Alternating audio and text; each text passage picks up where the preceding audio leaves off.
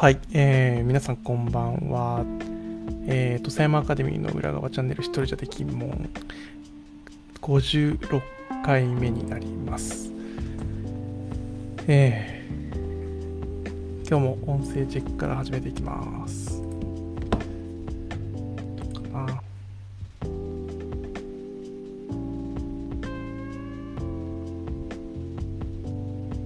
はい。あ、音出てます。えっと、音圧はどうでしょうね。ちょっと今日マイク話し気味にしてみました。あのー、あまり詳しくないんでね、ちょっとどうかわかんないんですけど、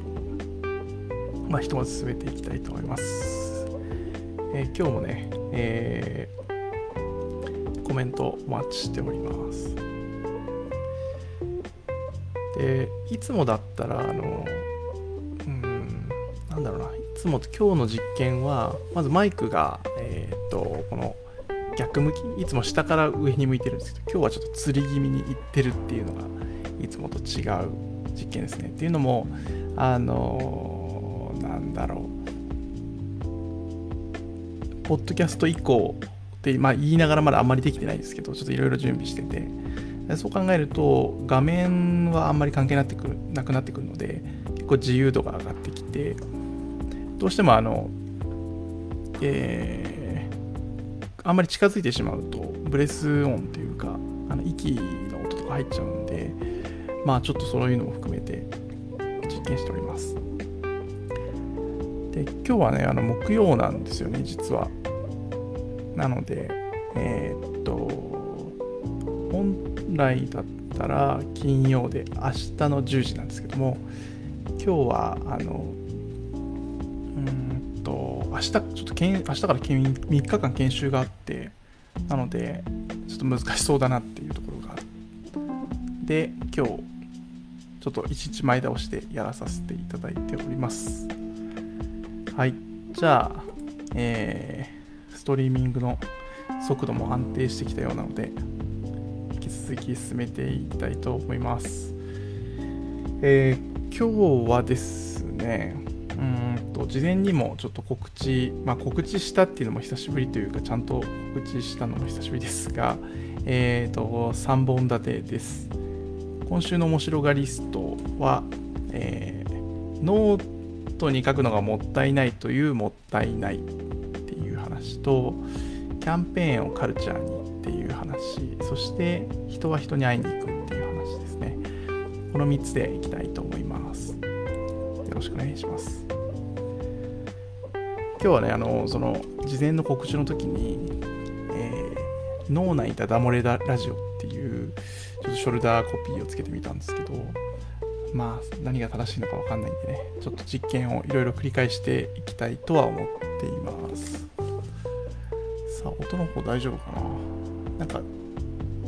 ね、実際にどどういう風に音が出てるっていうのはあの今ので把握できてるけども実際にその声の通りがどうなのかっていうのはちょっとよくわかんないですよね。はい。えー、っと、なんだろうな。今日、あの一日早いんで、何何を話そうかなというふうに考えてたんですけども、まあ、週末にね、いろいろお話、人とあ、あ、週末じゃなかった。あの、このこの1週間のうちに人と会うことがたくさんあって、まあ、そこで思ったことをね、えーと、いろいろピックアップしていきたいなというふうに思っています。はい。で、えっ、ー、と、まずは今週どんな感じだったかっていうと、うーん、まあ今週というかこの1週間かな。そうですね。なんか結構いろいろうんなんかコミュニケーションがあのなんだろうな回復したコミュニケーションを回復したっていう、えー、1週間だったかなと思います、えー、いろんな方と飲みに行ってなんか今の状況を話しお互い話すっていうことで、えー、なんか自分のこう困ってたりとかなんかこうどっちかなどうどういう方向なんだろうなみたいなことを思ってることがすごくクリアになったりとかあのー、なんだろうなどう思われるかなみたいなことがあそういう感じであの捉えられるんだ。あっていうなんかその仕組みがわかるというかあのお互いのこうえー、なんだろうな。考えてることを交換するみたいなもしくはそのお互いの基準を交換するみたいなことが、えー、とあって。でちょっとあのああんまり喋っちゃうとそのえー、いろいろ、そっちの案件でやりたいこととかがあるんで、えーと、あんまり話せませんがあのこのねあの一時期ずっと言ってた高知大丸さんとやってる L ラボこちらの方もね再起動していきたいと思います。でうんと他にもね、ってるいろいろ観光系の仕事とかね、えー、こちらの方もまあ佳境というか一番こう、まあ、佳境って大変っていうよりは面白いっていう意味だと思ってるので、えー、そちらの方も佳境に入りつつありますしうんなんだろうね。やっぱ世の中が夏から秋に変わっていってこう刈り取り時期に入ってきたなっていう感じはしますよね。はい。さあ、そういう中で、えー、今回の3つ、えー、ノートに書くのがもったいないというのはもったいない。キャンペーンをカルチャーに、えー、人は人に会いに行く。この話をしていきたいなと思います。はい。えー、っと、なんかいつもよりマイクが離れてるから聞こえにくいとかあったら言ってくださいね。お願いします。まずですねその、えー、ノートを書くのがもったいないというもったいないはその今いろんなノートに書いてるんですけどもそのなんだろう、まあ、ノートのねそのあのまあ、種類もそうだし書き方もそうなんですけど、まあ、今も絶賛毎日のようにメソメソッドっていうのかな自分のルールを変え変えながら、えー、と書いてますけどなんかこう新しいページに書いたりとかうーんなんとなくこう今のものを使い切らないと次に行けないみたいななんかちょっとあのいけないというかいけいけいけすぎちゃってえ、もともとそういう風な使い方ばっかりしてきたので今度こそ、えー、自分のやり方をしっかり決めてもう余すことなく、えー、使い倒すんだみたいななんかそっちの流れの方が強くてなんかついこうページを飛ばしちゃうことがもうダメダメみたいなもったいないみたいなことに、えー、な揺り戻しなんですかね。あのトラウマなのか、ついついそういうふうに思っちゃうのでですけどすごい短期的に考えるとそう今このページを無駄にしているんではないかとかそのこのノートに書いてまだ終わらないのに次のノートも試しちゃうっていうのが罪悪感みたいな。なんかそんな一人であの罪悪感戦いながらやってるんですけどただ結果的にそれでチャレンジっていうかあの、うん、実験が遅れてるっていう面もあってだからもっともっとこの時間軸を短い中で考えると無駄が発生するんですけどもう長いスパンで考えればなんかとにかくやっぱり実験して、えー無駄を発生させない限り新しいものは絶対に見つからないわけじゃないですか。そこのジレンマっていうかうーん自己矛盾っていうか何かそこが今週の、えー、一人相撲っていうかのところですね。いや本当にあの自分で言っといてあれなんですけど無駄を発生させる必要があると思ってるんですけど無駄にこう無駄こそがクリエイティビティの源泉だと思ってるのに、えー、でもここはこうかたくなに全部使い切るんだみたいなことを思って、えー、めちゃめちゃ執着してるっていうこのあのー、え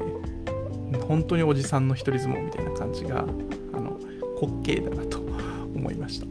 はい。皆さんはそんなことないですか？あ金倉さんありがとうございます。今日もクリアに聞こえてますよ。よかったです。はい。えー、っとあら。こうも。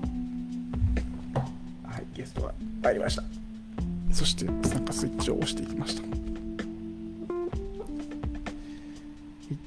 今日はねあのカメラの方もオートフォーカスでなのであんまり気にしてないんで、自由です。よし。はい。ちくわさんです。然ダメだ。カメラこっちです。マスマイクです。はい全然ダメです。ねはい。ホットルンかい。ほい。でうんとあそうそう自己矛盾の話ですね。だからなんか例えばまあ、僕の直近の課題として車車を選ばないといけないとか、えー、いろんなことがあるんですけど、えー、何かその時に何かこう失敗したくないっていう気持ちが、えー、働くじゃないですか。まあ先週も言いましたけどその失敗しないと正解は見つからないはずでっていうこの自己矛盾ですよね、えー、自分のこ言ってることを自分で否定してる状態。この辺がなんか最近の、えー、何ですかね、えー、ドタジタバタあがいてる感じなのかなとも思いますね。えー、っとあ秋谷さんありがとうございます。ノートを書くのがもったいない。矢印使い倒すべきと思いつつチャレンジや実験が進まない事例場に悩む。あコメントを書いてくれてる。あのポイント書いてくれてるのかな。ありがとうございます。そうなんですよね。なんかあの自分で思ってることが自分で実行できないっていう面白さ。面白さ。ダメさみたいなね。この辺はあの反省しつつ楽しんでおります。はい。じゃあまあとりあえず次の話題に行ってみましょうかね。はい。皆さんの自己矛盾があったら教えてほしいです。さあで2つ目。うんとキャンペーンをカルチャーにっていう話はミーティングをしてる中でそのコピーライターの人が言ってた一言をちょっと借りてきてるんですけどもうんそのもうあまたのそのキャンペーンまあ広告っていうのかな。まあ例えば今ここにいる高知県、えー、だけでもそうですし福岡東京沖縄いろんなあのエリアで広告の活動もしてきましたし、えー、まあ、ブランディングとかねなんかそういうあの意味開発研修開発っていう意味では沖縄選ぶとか礼文島の仕事も今してますけどうんなんかこう何かまとまって、えー、一定のコンセプトをもとに発信し始めるとまあなんとかキャンペーンみたいな感じで、まあ、言いたくなるし言うとあなんかそういう何か取り組みをしてるしてらっしゃるのですねみたいなことになるのでついついキャンペーンっていうふうに言いたくなるというか言っちゃうんですけど、まあ、そう言って言ってるうちはやっぱりこっちからうん、伝えなければみたいななんか一生懸命やってる一生懸命こうどうにかしようとしてるっていうフェーズなんですよね。でおそらくそのコピーライターの方が言われてたのはそのそうじゃなくてある一定こう運動というかキャンペーンとしてこうグッと力をかけた時にそれが本当に伝わったらある程度こう勢いというか完成の法則で、えー、動き始めるんじゃないのってことをおそらくキャンペーンが、うん、カルチャーになってくる。そうやるの例えばハッシュタグつけるのが当然だよねとかうんハッシュタグもこのハッシュタグが一番使いやすいよねとか修練されていったりとかなんかそういうその文化、まあ、カルチャーに、えー、アップデートされるというかうーん何ていうのバトンタッチされるというか何かそこの瞬間がおそらくなんだろうな私服快感痛快？なんていう言葉で表現したらいいか分かんないんですけど多分その潮目の変わるポイントというか、まあ、潮目潮時いろんなことがあると思いますけど多分そこがきっとその、えー、なんだろうないたずらをしたとしたらそのまあ、よく言うあの教室のドアに黒板消し挟むみたいなめっちゃ例えが昭和ですけど今時の小学生はどうすんだろう黒板消しない場合ってどうやってホワイトボード消しなのかなうんなんかそのその自分の仕掛けたものが仕掛けがえー、機能する瞬間ってことですよね。だそういった意味ではめちゃくちゃこうドキドキする瞬間だと思うんですけどそこにポイントを置かないといけないなっていうふうに思いました。えともするとあのこう仕掛ける側って例えばこう広告を出すとかポスター出すとか何かこう広告を作ることに、え提出、まあ、世の中に出すことをついなんかそのキャンペーン開始みたいなことをこう意識しちゃうんですけどやっぱりその、まあ、そう言っちゃうとなんか普通の話に聞こえちゃいますけどね。なんか広告が機能するみたいなことになるんですけどでももうちょっと踏み込んでその広告が機能するってことはちょっとなんか熱が足りないというか血が通ってない感じがすると思うんですけどうん自分たちがその思った通りに世の中の人が喜んでくれるパターンですよね。いやいややるのは意味がないと思うんで面白がってくれてそこに乗ってくれるっていうその瞬間はおそらくキャンペーンじゃなくてカルチャーになってる、えー、そういうそういうふうなことをおそらくその人は言ってくれていてその言葉がなんかこう今週そこが好きなんだろうな例えばうんもうちょっと自分の土佐山、あの、の仕事に、えー、紐づけて近づけて喋るならそのこんなことにこう気づいてくれたら嬉しいなっていう仕掛けをいっぱい仕掛けてるわけじゃないですか。そういうあの時になんかこう表情がパッと明るくなる瞬間とか自分はこれを見つけたよって言ってくれるあの人の瞬間とかはちょっとドキドキしますよね。プッシュしてるけどそれがこう向こうにバトンが渡る瞬間みたいな感じというか大沢さんありがとうございます。えーと、出資者、考案者、受益者の、手を離れて市民権を得られたらそういうことですよね。確かに。価値。ああ、なるほどね。いや、そういうことでしょうね。いや、本当に、あの、まあ、スポンサーというかお金出した人も、それを企画する人も、えー、あ、なるほど、受益者、実際にその、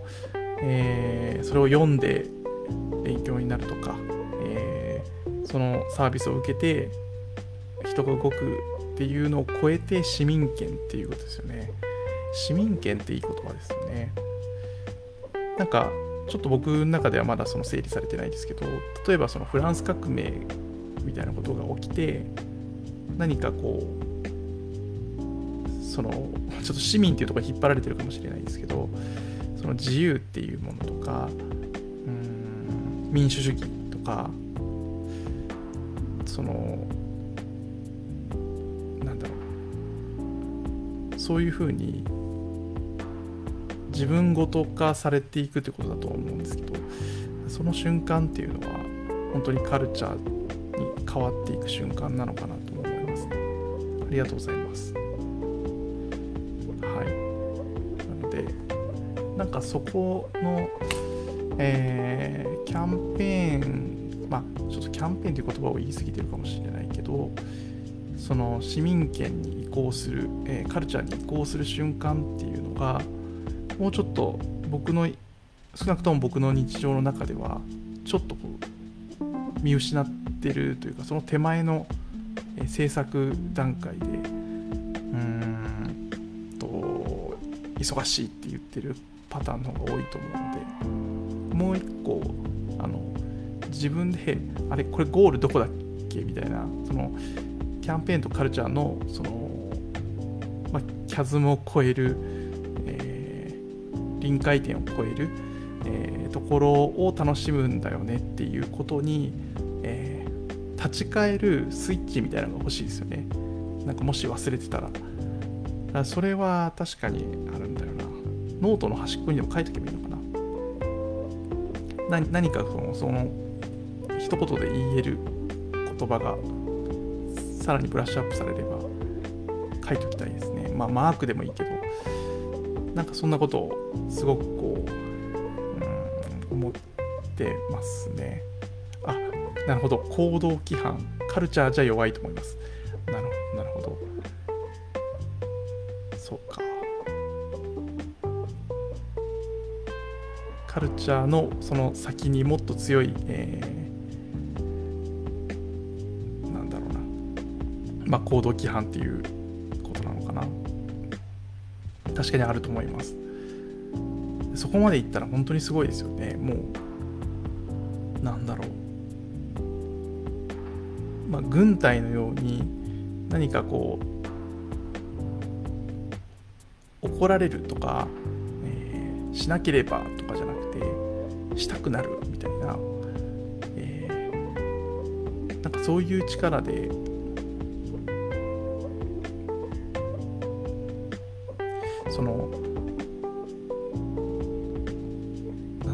自分たちの手を離れて、えー、その影響を受け続ける影響を発展し続け 発展させ続ける人たち。いやそういうのができたらいいなと思いますね。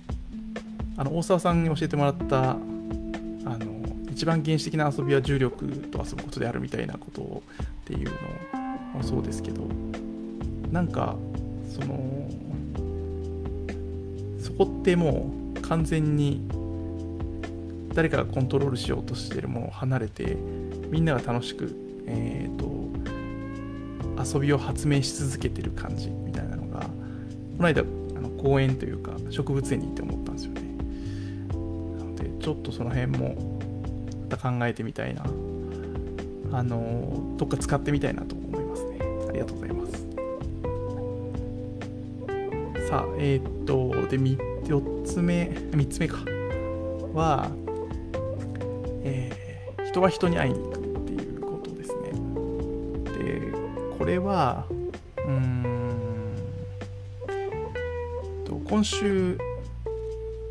あのなんだろう僕の Facebook に上がってたんで、まあ、名前も分かってると思うんですけど澤さんっていう方が突然に遊びに来られて、えー、来てくれてでまああのそのなんだろうお世辞も含めてあの刺激をもらいに来ましたみたいなことを、えー、書いてくれてましたけどそのうんまあ僕もそうだなと思ってその人にやっぱり会いに行く別にそのその人にこんなこと言ってほしいって決まってるわけじゃないけど何か自分のうん考えてることをうんなんだろうな気を使わずに話せる。でそれはうんただ単に共感してほしいとかそういうことじゃなくてこう厳しいことだったりとか何かその自分がついそっちに流れがちなことを補正してくれるとかなんかそういう意味でその自分に持ってない物差しを持ってる人でかつその一人じゃなくてその、えー、自分の考えてることを、えー、いろんな方向からバランスよく指摘してくれるような自分のなんかネットワークみたいなものをその澤さんはすごく持たれてる印象を持ったんですよね。でそのそれはその常にアップデートされていてでその感じってあの理想理想としてそういうのあったらいいよねっていうのはね思うんですけど思ってたし思うんですけどもそれをこうあのなんだろう車が24万キロ超えて走ってるみたいななんかそのフットワークっていうジャンルじゃないと思うんですけど何かこう自分の考えてるテーマを毎回持っていてかつその、えーまあ、今そのメンバーの一員に入れてもらってるっていうところですけどまた違うアップデートがかかってその自分のこう何でもいいんだけどこう意見があった時にいろんな方向からこうトントントンって叩いてみてそのアイディアの強度を試すというかなんかそういうことをするためにそれ AI じゃ多分できない気がしててまあ一つの AI ではできない気がしてて例えばあの「エヴァンゲリオン」のマギシステムみたいな、えー、ことをもっと超えてそのいろんな AI が戦うっていうのはあるかもしれないけどでもそれでもその精度を自分でこう自分のネットワークの中で切り替えながら進んでいくっていう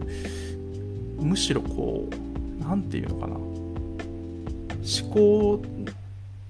思考で思考をこう積み重ねていく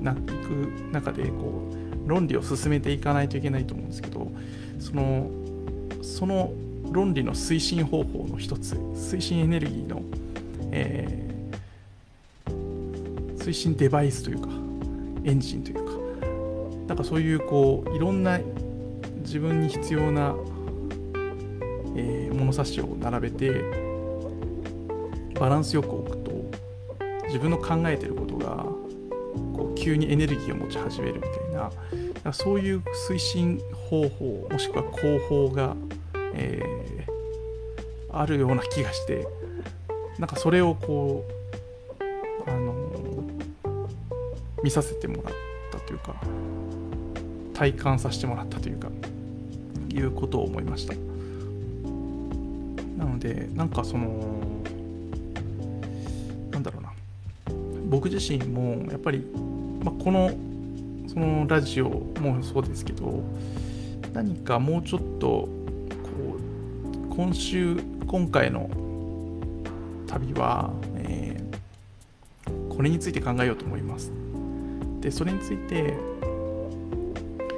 えー、いろんな人にその話を聞きに行く当てに行くみたいななんかそんなあのー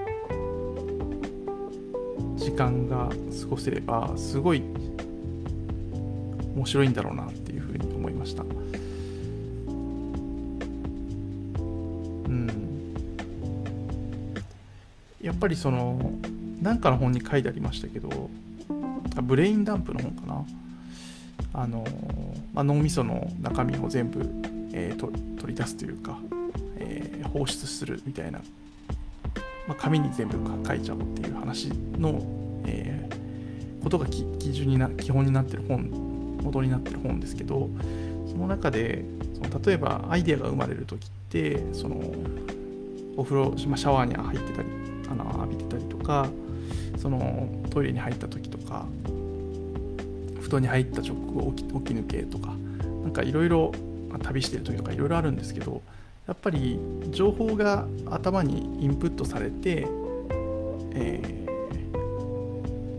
ー、その後こう急に来る緩和というか、えー、リラックスの瞬間にそのアイディアってくるんじゃないかみたいなことを書いていてそれはそのあの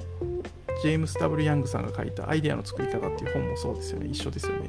えー、最初情報を収集して咀嚼しておいてそうするとこう、えー、羽化ほっといて羽化する時間がを待つということだと思うんですけど多分それが緩和、えー、リラックスの瞬間を待っていてそうするとひらめきが来てあとは実行するっていう、えー、具体化するっていう話だと思うんですけどなんかそれと本当に似てる、あのー、考え方だと思うんですけどそういう意味でそのいろんな人に会いに行く中でインプットもどんどん入ってきてでその刺激も与えられる中で何かこう移動中にふと思い思いついたりとかするんだろうなと思ってなんかそれをこう意図的に起こすもちろんその紙に書くとかそういったこともそうだしそれを物理的に移動しながらいろんな人に会うってなんだろう例えば図書館で本を借りてきていろんな本を読むっていうえー、自分が真ん中にいて情報をいっぱい取り寄せるっていう、まあ、いわば天動説みたいな方法もあるだろうし逆に自分がいろんなとこに行ってその刺激を受けてそしてかあのリラックスを生み出すっていう、まあ、言ってみれば地動説みたいななんかそういうあの展開方法というか自分にとっての、えーなんだろうな。鼓動に近いような、えー、何かこう呼吸に近いのかな、えー、吸って吐いてインプットしてアウトプットしてっていうような、えー、そういう、えー、それを物理的に作り出す方法を体現されてる人がいてこれは面白いなと思いました。はい。さあ、えっ、ー、と、今日はこんな感じかな。はい。35分経ちました。えっ、ー、と、今ですね、その、ポッドキャスト化に向けていろいろ進んでますけど、なんか、ポッドキャストとか、Spotify とか、えー、いろんなものにこう登録、えー、できるんじゃないかみたいなことをいろいろ調べてくれています。でうんとまあどういう形になるかわからないんですけど、まあ、この配信自体をねするのか残すのか、えー、何かメディアが変わるのかその辺はちょっとまだ考え中というか、まあ、まさに実験していかないといけないところで今一部実は一部載ってあの載ってたりもする実験してるところもあるんですけどまたこの辺りもね、えー、失敗しながらえ、見つけていきたいなと思っております。あとなんだろうな、今週、来週は明日から3日間謎の研修を受けるんですけど僕ちょっと今その研修がうさんくさくてしょうがなくて、なんかどうなんすかねっていうのをずっと言いながら、本当にこれ、あの意味あるんですかねって、一人であの言いながら、まあとりあえず明日から受けてみるんですけど、まあまあこれも無駄だったら無駄だし、来週のね、1週間後の、えー、にわーわー言ってたあの言ってたら、何かしらの、えー、良いのか悪いのか、なんか影響を受けたんだろうなと思っておいてください。そして、えー、っと、9月の1日から4日まで、えー、っと、礼文島に行ってきます。と新しい研修をの今仮説を3つ立てていて、その仮説を検証しに、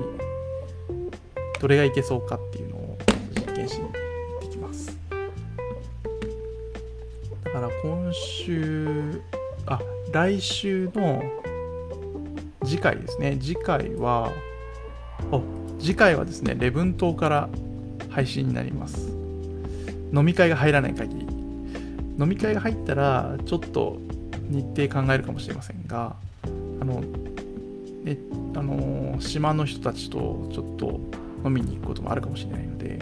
ちょその時はね、時間とか変わっちゃうかもしれませんけど、とちょっと行ってみないと分かんないですね。はい。でも何かし礼文島からできたらいいなと思ってるので、お楽しみに。またあの、去年もね、やりましたけど、礼文島に行って、こんなお土産ありますけど、いる人いますか？みたいな、あの、こともやってみたいなと思ってます。前回はなんかウニ缶を買いましたね。なんか1缶4000何百円する、えー、ウニ缶あの買いたい人みたいな感じで代わりに買って帰るみたいな、はい。そういうあの勝手に視聴者プレゼントとかもね視聴者、うん、あのこれ見てくれてる方にプレゼントするとかそういうのもあるのかもしれません。はい。まあそんなところかな。あとはなんだろうな結構飲み会みたいなのもあるし高校生と打ち合わせ大学生と打ち合わせみたいなのも多いですね。再来週には高知高専の、えー、インターンシップ生もやってきてまあちょっとどんな感じになるかわかんないですけどはいこちらの方も楽しみです。あそうそうあの次回は礼文島からどこのタイミングになるかはちょっと読めないんですけど礼文島から何かしようかなと思ってます。秋谷さんコメントありがとうございます。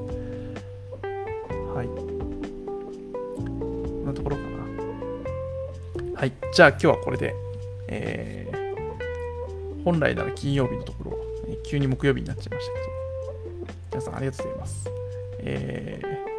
ー、来週は礼文島から、ちょっと日付はね、どうなるか分かりませんけど、礼文島からやってみたいなと。インターネットの恩恵に預かりたいなと思っております。はい、じゃあ今日はどうもありがとうございました。おやすみなさい。